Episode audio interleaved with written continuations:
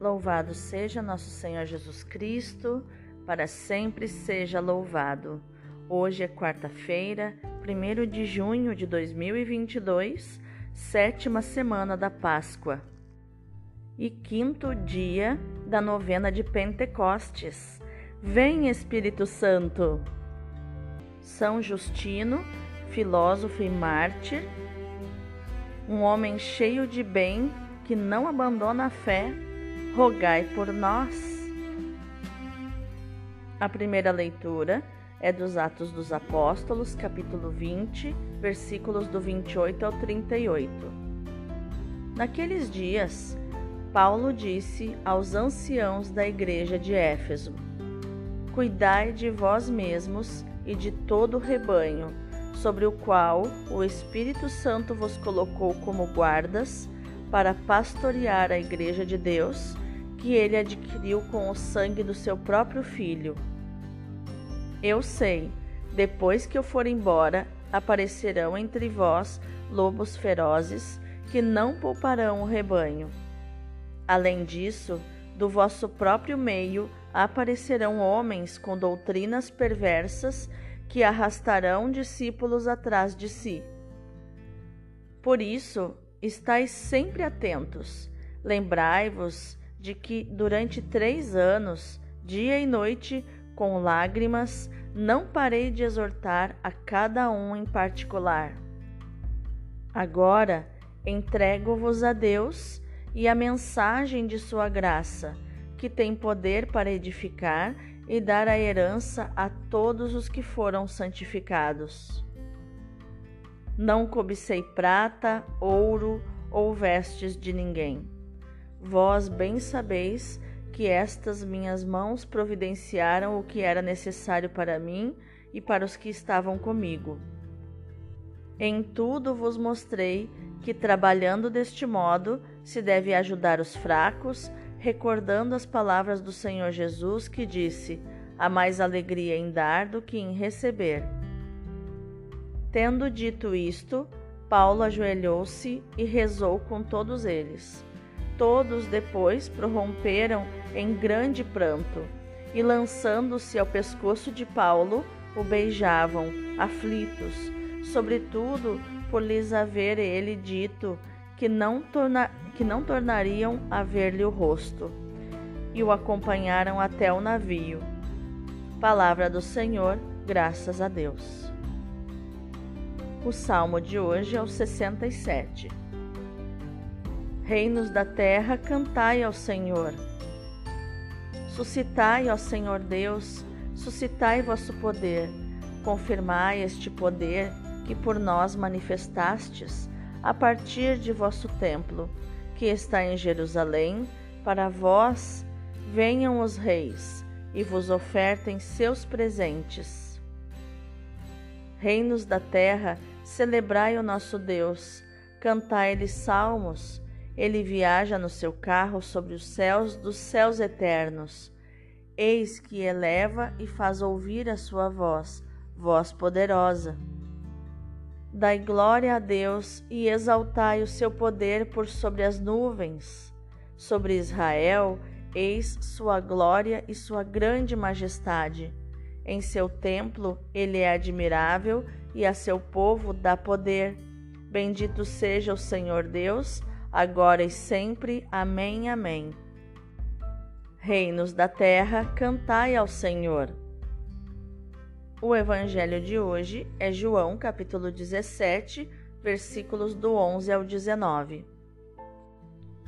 Naquele tempo, Jesus ergueu os olhos para o céu e rezou, dizendo: Pai Santo, guardai-os em teu nome, o nome que me deste para que eles sejam um, assim como nós somos um. Quando eu estava com eles, guardava-os em teu nome, o nome que me deste. Eu os guardei e nenhum deles se perdeu, a não ser o filho da perdição, para se cumprir a Escritura. Agora eu vou para junto de ti e digo estas coisas, estando ainda no mundo para que eles tenham em si a minha alegria plenamente realizada. Eu lhes dei a tua palavra, mas o mundo os rejeitou, porque não são do mundo, como eu não sou do mundo. Não te peço que os tires do mundo, mas que os guardes do maligno. Eles não são do mundo, como eu não sou do mundo.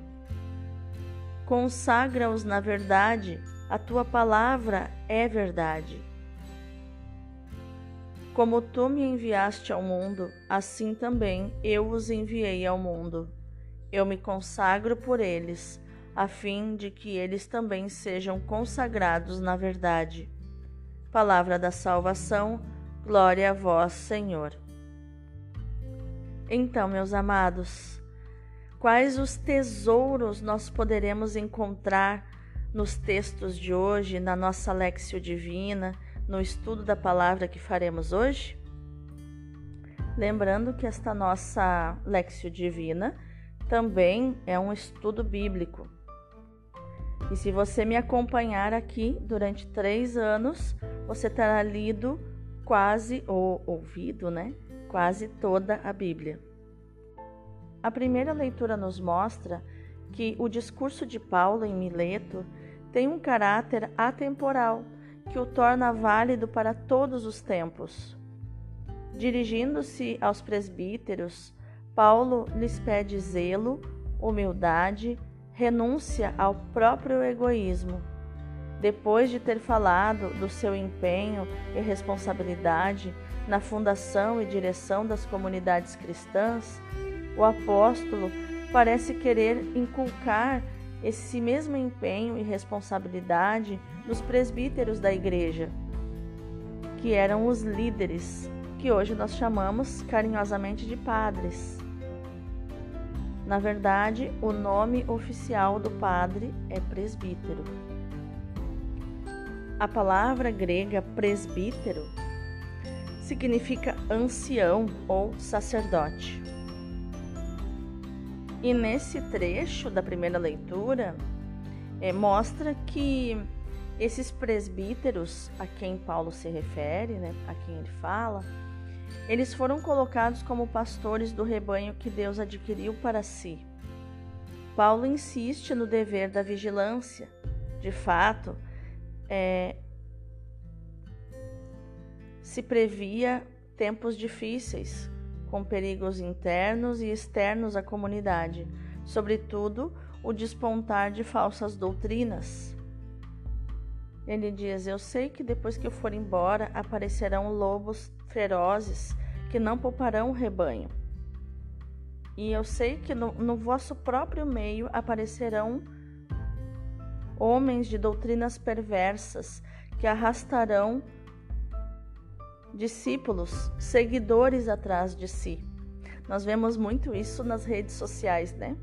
Quem prega doutrinas, por exemplo, de prosperidade, de riqueza, de, de riquezas do mundo, com a palavra de Deus, tem milhares de seguidores.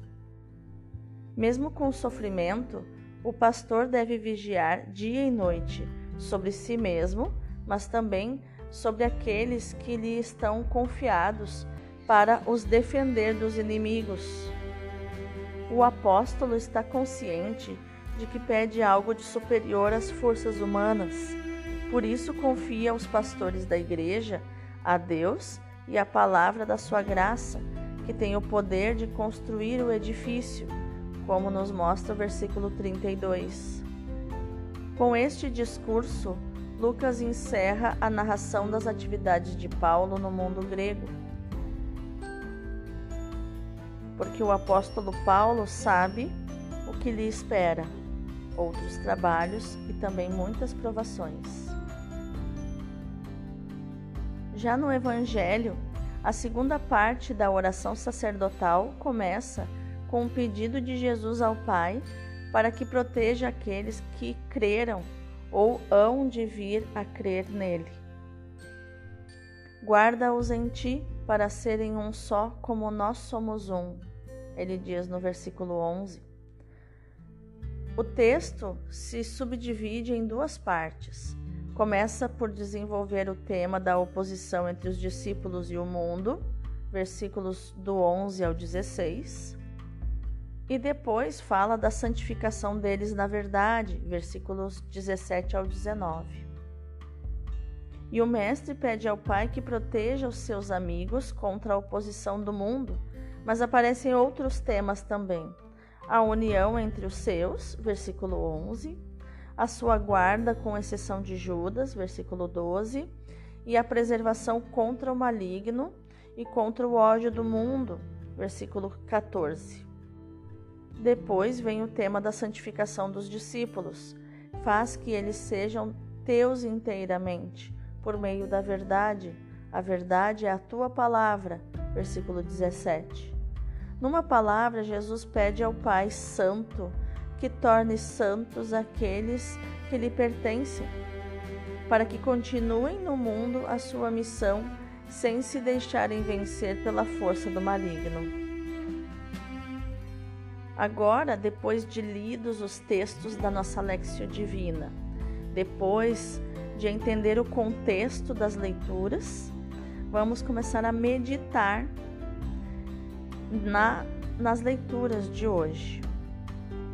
As palavras de Paulo, como as de Jesus, são discursos de adeus. Paulo vê aproximar-se a hora do martírio, Jesus vê aproximar-se a hora de voltar para junto do Pai. Enquanto o discurso de Paulo é dramático, o de Jesus é sereno e cheio de paz. Paulo está preocupado com aqueles a quem confia as comunidades que fundou. Jesus está preocupado com seus apóstolos. Tanto Jesus como Paulo querem preservar os discípulos dos perigos e lançá-los como continuadores da missão. Paulo lembra aos pastores da igreja de Éfeso as suas responsabilidades e lhes fala dos perigos que estão por vir, os perigos que os espreitam: lobos terríveis, homens de palavras perversas.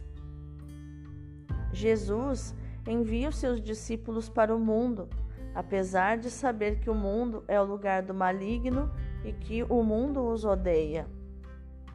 Assim como tu me enviaste ao mundo, também eu os enviei ao mundo. Jesus diz no versículo 18. Paulo confia os pastores ao Senhor e a palavra da sua graça, que tem poder para edificar e conceder a herança a todos os santificados, imitando Jesus que confia os discípulos ao Pai. Pai Santo, tu que a mim te deste, guarda-os em ti para serem um só, como nós somos um. Os discípulos devem permanecer no mundo sem se deixar contaminar pelo mundo. Não é coisa fácil, por isso Jesus reza. Por eles totalmente me entrego, para que também eles fiquem a ser teus inteiramente, por meio da verdade. Os discípulos não devem ter medo. O desafio é grande, mas o poder de Deus é maior. Santo Agostinho comenta: que quer dizer por eles totalmente me entrego, senão que os santifico em mim mesmo enquanto eles são eu? Perceba a profundidade dessa, dessa interpretação de Santo Agostinho. É como se Jesus estivesse dizendo: Eu me santifico em mim mesmo, enquanto eles, os meus discípulos, são eu. São eu. Nós, como discípulos, Enquanto vivemos servindo ao Senhor, somos Jesus, somos o Senhor. De fato, ele fala dos que são membros do seu corpo. Tudo isso nos leva a refletir mais uma vez sobre o poder do mundo, mas também sobre a sua fraqueza. O mundo tem poder sobre quem se deixa seduzir por ele, mas é fraco para quem se deixa guiar pela palavra de Jesus e pelo seu Espírito Santo. A palavra e o Espírito de Jesus ajudam a discernir os vários rostos do mundo, a distinguir os apelos do Espírito dos sutis enganos do maligno, as mensagens de Deus da mentira do inimigo. E é maior a segurança quando a palavra e o espírito não são acolhidos e geridos individualmente, mas recebidos na comunidade dos discípulos, na igreja. Vamos orar? Ó Senhor, meu Salvador, quero pedir-te a graça da união, o espírito de união. O lugar propício para essa união é o teu divino coração, teu sagrado coração. Compreendi que essa união é a fonte de toda a vida espiritual. Daqui em diante, eu me aplicarei em não lhe pôr obstáculos. Fugirei da dissipação, da tibieza, da negligência. Ajuda-me, meu Deus, e perdoa-me todas as minhas negligências passadas. Por mim, quero também confiar-me à tua palavra. Lembra-me que não sou deste mundo, que eu te pertenço. Santifica-me na tua verdade. Assimila-me à tua mentalidade, à tua vida, Senhor. Tudo o que rezaste por mim, torna-me santo na verdade para que eu siga sempre pelos teus caminhos e use este mundo como tu mesmo usarias. Eu sou fruto da tua oração, Jesus, ao Pai. Amém. Vamos contemplar com mais profundidade essa palavra? Um dos frutos mais preciosos da vinda do Espírito Santo é a nossa união com Deus, união que será consumada na glória para confirmar esta união, nosso Senhor nos comunicou a sua vida sobrenatural. A sua vida manifesta-se em nós, agora foi glorificado neles. E como tudo é comum entre o seu Pai, o Espírito Santo e ele, como membros do corpo místico do qual ele é a cabeça, nós somos participantes da vida divina e, de algum modo, da natureza divina, participantes da natureza divina. Mas não esqueçamos as condições desta união. Ela é um dom gratuito, é obra da graça. É preciso, portanto, que sempre nos disponhamos a ela e lhe correspondamos. É por nosso Senhor, pelo seu amor e pela sua imitação, que lá havemos de chegar. Eu sou o caminho, a verdade e a vida. É por ele que vamos ao Pai. Procuremos sempre esta união, que é a condição de toda a vida sobrenatural. É nesta união que havemos de encontrar a luz nas nossas dúvidas, a consolação nas provações e a força nas dificuldades. Evitemos tudo que se opõe a esta união: o pecado, a tibieza, a negligência, a dissipação, a sensualidade. Esta união receberá a sua consumação na vida futura. Nosso Senhor prometeu isso.